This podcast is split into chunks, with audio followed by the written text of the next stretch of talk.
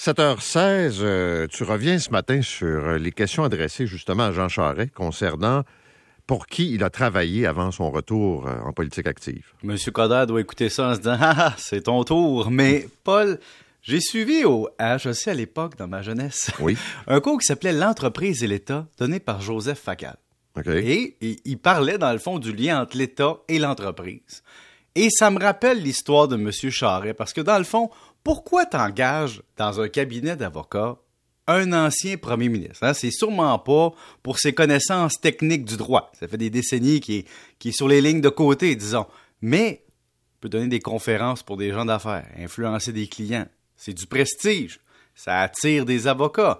Euh, c'est bon aussi pour la médiation, Lucien Bouchard l'a déjà fait dans le cas de la SAQ, mais surtout du lobbying, du développement des affaires. Et c'est savoir les rouages, disons, euh, informels de l'État.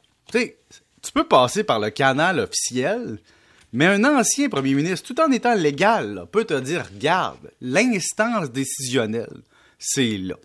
Et disons que pour atteindre notre but, quand tu parles à ton client, parce que tu n'es plus Jean Charest le premier ministre, tu es Jean Charest l'avocat qui représente ton client, pour atteindre notre but, je pense que parler à telle personne dans tel poste serait l'objectif. Donc, on s'inscrit au registre, puis on jase. Tu comprends? Ça fait partie de la game. Même chose pour des clients qui font des affaires internationales.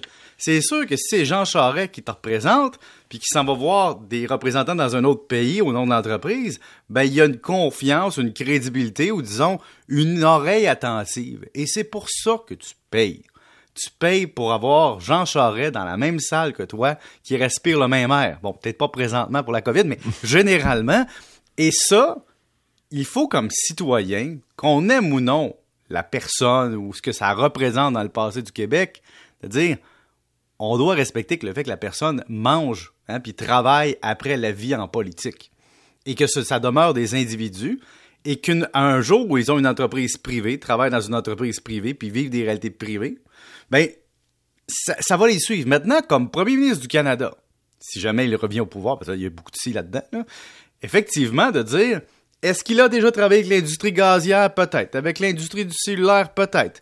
Et est-ce que ça peut le mettre en position d'apparence de conflit d'intérêt? Ben, comme toute personne qui a un passé. Mais ça peut aussi, si on veut regarder ça avec une belle lentille, une lorgnette positive, montrer au premier ministre, futur, parce que là je dis le premier ministre, excuse-moi, montrer au peut-être chef du Parti conservateur, peut-être premier ministre, qu'il y a, quelque part, des connaissances de l'industrie.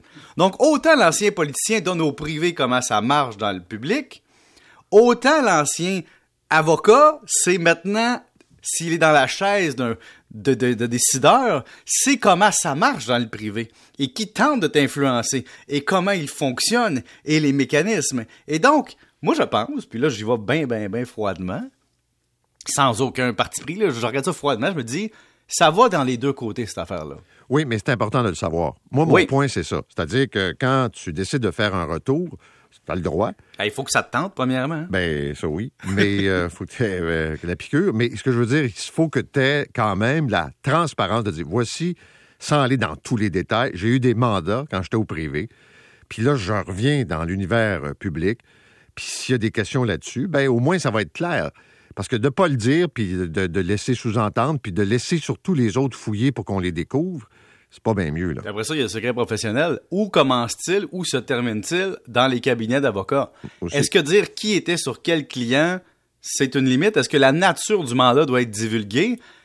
C'est beaucoup de questions, mais je, je, je me demande dans ce cas-ci, est-ce qu'il doit donner de l'information ou pas en donner? Tu sais, passer à un autre sujet, est-ce que c'est la meilleure stratégie politique ou donner les détails, puis là, t'as t'as des gens qui vont fouiller, fouiller, fouiller pour chercher des liens étirés. Je me pose la question, si j'étais dans, dans, dans sa position, qu'est-ce que je ferais? Là, tu veux me parler des coûts pour les paiements électroniques. Oui, euh, pendant la pandémie, Paul, je sais pas si tu as déjà entendu parler de ça, il y a eu une pandémie pendant deux ans. Ouais. Et puis, euh, on a eu beaucoup de paiements électroniques. On dit que, dans le fond, 92 euh, des, des entreprises maintenant acceptent les paiements électroniques. Je me demande même ce que le 8 a fait, parce que pour vrai, ça doit pas être facile de fonctionner cash en 2022. Mais il y a une réalité, c'est que toute personne maintenant ou toute entreprise doit avoir des systèmes informatisés pour réussir dans le monde économique. Et donc, doit avoir un système de paiement, un système de gestion des stocks, un système comptable. Tout ça doit être informatisé, tu comprends? Ouais. Et donc, les compagnies de carte de crédit, on leur a toujours dit, ben, c'est un choix de paiement, puis le commerçant est pas obligé. Mais là, le commerçant n'a pas le choix. Débit crédit, ça fait partie de sa vie. Alors, la question, c'est, pour qu'une petite entreprise, avoir accès à l'économie, c'est se payer tous ces services-là. Est-ce qu'on devrait forcer, puis là, c'est vraiment une question philosophique, les fournisseurs de cartes de crédit, tout ce qui est lié aux frais d'interchange, c'est-à-dire à donner les mêmes chances aux grandes entreprises puis aux petites entreprises. Là, Paul te parle pas de ah, avoir un tarif moyen environ d'un tel pourcentage sur les transactions. Non, non, non. C'est pas normal, dans un monde économique où l'argent physique disparaît, que l'argent électronique ait un coût de transaction qui est proportionnel, inversement proportionnel à ton chiffre d'affaires. Et donc, une entreprise comme Walmart peut mieux négocier avec Visa ou Mastercard que le petit dépanneur du coin. Peut-être pas couche-tard, mais le dépanneur indépendant ou la petite entreprise ou la boutique de vélo. Et donc, la question, c'est, dans le modèle économique dans lequel on est rendu, les paiements sont électroniques et il faudrait que le pourcentage de captation de valeur ne soit pas plus grand pour un petit commerçant que pour un grand. Le monde me dit, oui, mais c'est un jeu de concurrence pure et parfaite. Non, non, non.